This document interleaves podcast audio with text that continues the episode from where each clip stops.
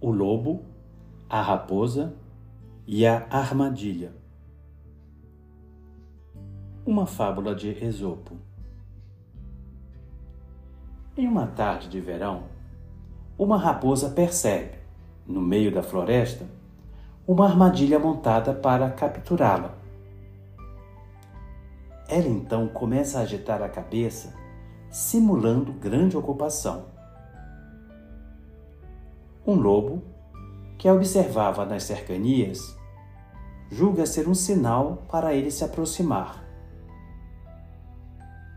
Chegando até onde ela estava, fala amistosamente.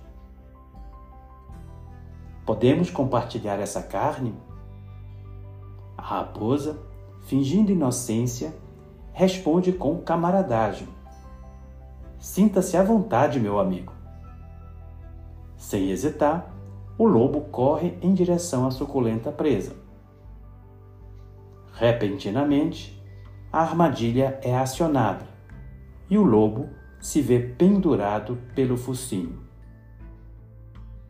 Enfurecido, ele brada: Se isso é o presente da amizade, quem ousaria cobiçar algo teu?